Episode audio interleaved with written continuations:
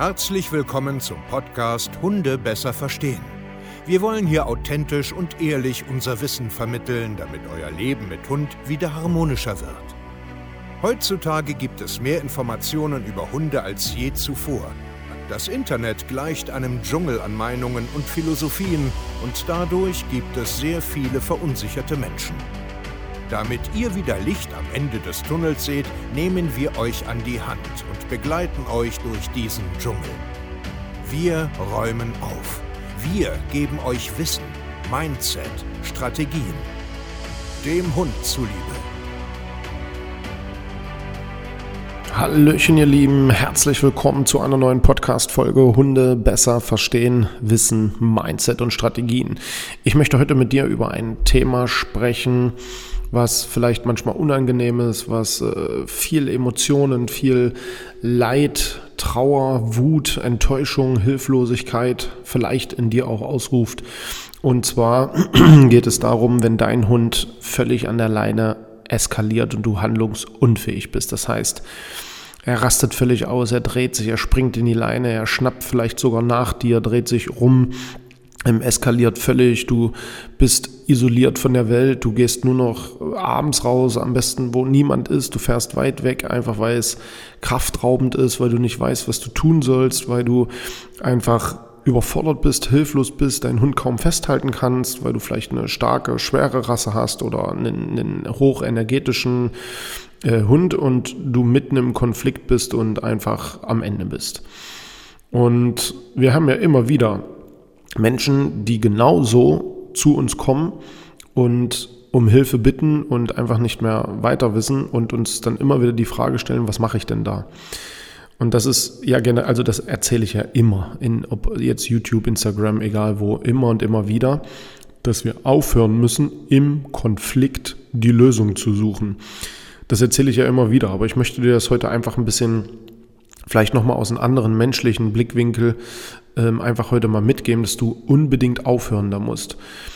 Wir bauen zum Beispiel aktuell ein, ein neues Modul für unsere Kunden. Das bedeutet, also was heißt Modul? Das heißt immer, das ist ein, ein ja, ein Modul, da klickst du drauf und dann hast du ganz, ganz viele Erklärvideos im Theorie- und Praxisbereich. So coachen wir unsere äh, Mensch-Hunde-Teams ja auch, dass sie halt flexibel von zu Hause arbeiten können, ohne jetzt irgendwie Zeitdruck zu haben, sondern dass sie auch immer wieder zurückspulen können, gucken können, einfach damit Nachhaltigkeit auch entsteht und sie das ihr Leben lang ganz einfach haben und einfach nicht vergessen. Und aktuell bauen wir ein neues Modul, was sehr viel mit äh, Wissen, Verständnis und äh, am Ende kleinschrittiger Praxisanleitung zu tun hat. Konfliktbewältigung wird sich das nennen. Das ist in unserer Dienstleistung ja immer mit drinne, nur jetzt werden wir es aus einer anderen Perspektive auch nochmal wirklich äh, auf den Bildschirm bringen, festnageln, damit man ein Leben lang äh, damit arbeiten kann und dazugreifen kann. Das ist ja das, was, was mein Ziel ist, wenn jemand mit uns zusammenarbeitet, dass er für den Rest seines Lebens gewappnet ist. Viele denken immer, das ist hier nur ein Online-Kurs und ich kaufe hier ein paar Videos und kann mich ein bisschen mit Steve unterhalten. Aber eins kann ich euch sagen, das ist weitaus mehr. Das ist etwas Lebensveränderndes, das ist etwas, was man immer hat, das ist, was man immer wieder anwenden kann. Das ist ganz einfach viel, viel mehr. Und deswegen sind wir auch so überzeugt von unserer ganzen Dienstleistung. Gut, auf jeden Fall wird es ein Modul, wo es um Konfliktbewältigung geht. Das heißt, wir müssen erstmal lernen zu verstehen, was geht in meinem Hund ab? Ja, was, was sind Hormone? Was ist Stress? Was ist Stresssystem? Was ist Resilienz? Wie geht man da schematisch vor? Was hat das mit Raumdenken zu tun? Was hat das mit Genetik zu tun? Mit Vergangenheit? Mit Erwartungen? Was hat der Mensch damit zu tun? Was sind die kleinschrittigen Elemente, die man verstehen und abstellen muss? Und ich möchte heute ein Element dabei rausziehen, ähm, weil ich auch wieder äh, im Zoom-Call ein, ein wundervolles Gespräch hatte mit unseren Kunden, wo äh, genau ein Fall war mit einem deutschen Schäferhund, der völlig eskaliert. Ähm, was kann ich da jetzt machen? Ich kann nicht nach rechts, ich kann nicht nach links, der steht mir im Weg, der dreht sich rum, ich habe Angst und das und das und das und das. Und an der Stelle möchte ich einfach nur eins sagen, du sollst gar nichts machen. Gar nichts. Du sollst nicht versuchen, deinen Hund abzulenken, du sollst nicht versuchen, deinen Hund zu bestrafen, du sollst nicht versuchen, dich körpersprachlich irgendwie zu blocken, du sollst nicht versuchen, an der Leine rumzuwuchteln, du sollst nicht weiterlaufen, du sollst nicht stolpern, du sollst nicht schimpfen, du sollst nicht äh, heulen, du sollst nicht schreien, du sollst lernen, auszuhalten. Bleib einfach mal stehen und atme in dich rein und konzentriere dich auf dich und deine Gefühlswelt, weil am Ende bist du zu spät, es ist zu viel. Warum erkläre ich das? Für mich ist das ganz wichtig zu verstehen, dass der Hund das nicht mit Absicht macht und du genauso nicht. Es gibt Leute, die holen sich Tierschutzhunde, wo halt dummes Zeug erzählt wurde und die Hunde extrem anstrengend sind. Es gibt Menschen, die haben sich einfach Hunde an, angeeignet, die für die sie überhaupt nicht gemacht sind, weil sie kein Verständnis dafür haben. Und es gibt Hunde, die seit Jahren Verhalten generalisiert haben. Und in dem Moment brauchst du nichts mehr tun. Du bist zu spät. Das fehlt an kompletten fundamentalen Sachen, an kleinschrittigen Ergebnissen und Erfolgen und nicht da, was im Konflikt passiert. Und deswegen ist immer wieder mein Rat, hört auf, in dem Moment euch Gedanken zu machen, was kann ich tun, was soll ich machen und so weiter. Ja, es ist unangenehm. Es wird doch aber auch weiter unangenehm sein, wenn du nicht etwas komplett änderst.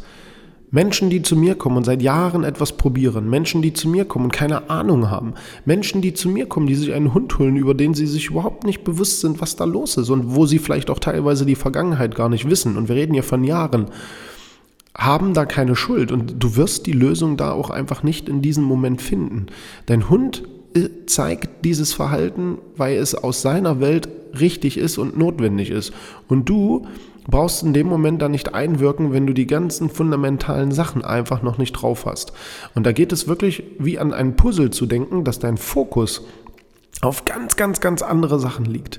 Auf Bindung aufbauen, Vertrauen aufbauen, Sicherheit im Alltag vermitteln, Verlässlichkeit, vernünftige Strukturen, ein sinnvoller Alltag. All das sind Punkte, die du absolut auf dem Schirm haben musst. Und in dem Moment, wo dein Hund ausrastet, aushalten. Es ist nicht dein Thema. Atme ein und atme aus und konzentriere auf dich, dass du deine Gefühlswelt unter Kontrolle kriegst. Weil nur du kannst das erlangen von deinem Hund, was du selber bist. Das ist eigentlich eine ganz einfache Geschichte und für die meisten Menschen extrem schwer, weil wir, so blöd wie es klingt, kognitiv ganz anders denken. Ja, und weil es Jahrzehnte auch so gelehrt wird. Mir hat jemand mal geschrieben, und ähm, also hier über den Podcast. Und das ist ein sehr, sehr guter äh, Hinweis und ein Ansatz, dass ja selbst die Menschen da draußen, die jetzt Hilfe suchen, unwissend sind, keine Ahnung haben, was sie da machen, ja teilweise aber auch gar nicht wirklich schuld sind, sondern weil ja auch viele Trainer oder viele Hundeschulen oder Hundeplätze genau das weiter am Leben halten und vermitteln. Dieses, dein Hund hat ein Problem in Konfliktsituation X und jetzt gehen wir dahin und lösen das über eine Wurfkette, über Leckerli schmeißen, über Wasserflaschen oder was auch immer. Es wird ja auch so gelehrt. Und das ist auch aus meiner Perspektive ein riesengroßes Problem, was wir angehen müssen, weil der Mensch und der Hund sind sozial komplexe Lebewesen.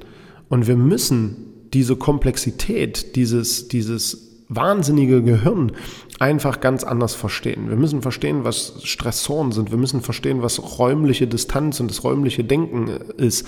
Wir müssen Genetik besser verstehen. Wir müssen umweltbedingte Lernerfahrungen besser verstehen. Wir müssen verstehen, dass Mensch und Hund eine Einheit bilden, auch im negativen Sinne. Das müssen wir verstehen und, die, und dieses Verhalten als Puzzle wahrnehmen und das auch dementsprechend angehen und ändern, um wirklich nachhaltig etwas zu ändern. Ich rede ja nicht von Symptombekämpfung, eine Kette auf den Kopf schmeißen und der Hund läuft dann gedeckelt hinter dir oder äh, eine Futtertube permanent in den Mund zu stecken und zu drücken und einfach nur, ähm, ich sag jetzt mal, über Nahrung den Konflikt aus dem Weg zu schiffen, sondern ich meine wirklich, dass mein Hund gelassener wird, ruhiger wird, mehr Vertrauen in, in sich, in das Leben, in seinen Menschen hat. Und da musst du aufhören, im Konflikt zu denken. Bitte. Ich meine das tot ernst. Wir sehen es immer wieder, was wir hier verändern über einen langfristigen Werdegang. Ich kann auch schnell etwas verändern, nur die werden Wochen, Monate später wieder zurückfallen. Und eine Nachhaltigkeit bedeutet auch, ich muss weitermachen, ich muss weitermachen und das trichtern wir hier jeden ein. Nur weil du mal ein halbes Jahr etwas machst, kannst du dich deswegen nicht ausruhen. Deswegen wollen wir ja unbedingt in den Alltag, in den Köpfen, in die Nachhaltigkeit rein, dass es kein Training ist, sondern dass es ein Leben mit Hunden ist. Weil wir trainieren keine Hunde, wir erziehen Menschen.